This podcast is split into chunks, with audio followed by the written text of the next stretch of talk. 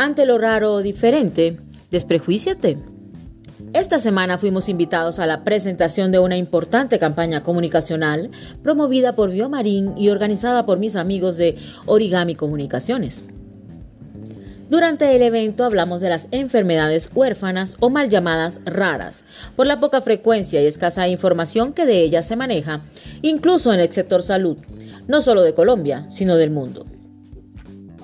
Las estadísticas indican que en Colombia, según el Ministerio de Salud, hay 70.138 personas incluidas en el Registro Nacional de Enfermedades Huérfanas, de las cuales se desconocen datos importantes que permiten su tratamiento, pero que además ocasionan a quien presenta dicha condición inconvenientes de aceptación, inclusión y percepción social,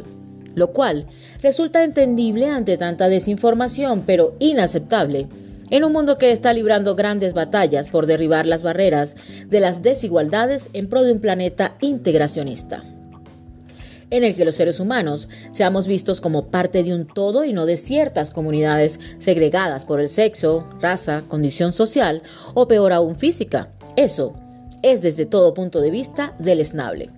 Durante el enriquecedor encuentro tuvimos un acercamiento con algunos protagonistas de estas historias de exclusión al tener una condición, si se quiere, diferente a la del común. Es así como conocimos la empoderadora historia del actor Alexis Calvo, a quien al nacer con acondroplasia, que es una displasia ósea ocasionada por un trastorno genético y que causa al menos un 90% de baja estatura desproporcionada, no le impidió hacer una vida normal, aunque limitada, por los prejuicios sociales, mismos que este hombre convirtió en combustible para demostrar sus capacidades, tanto físicas como intelectuales, llegando incluso a ser congresista, además de su carrera actoral. En la actualidad dirige una fundación denominada Niños Felices, la cual creó junto a su esposa para apoyar a la gente que como él han tenido que lidiar con el estigma de la exclusión social por una condición huérfana o mal llamada rara.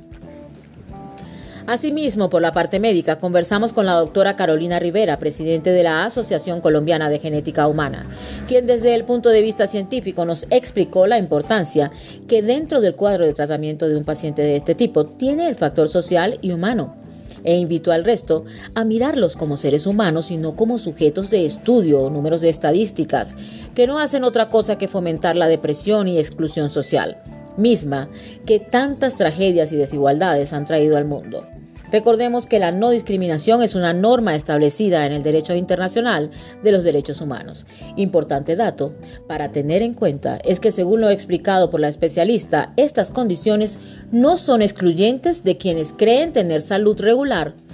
o de sus futuras generaciones. Así que la invitación es a mirar al prójimo como a sí mismo. Dios bendiga a nuestros pacientes huérfanos.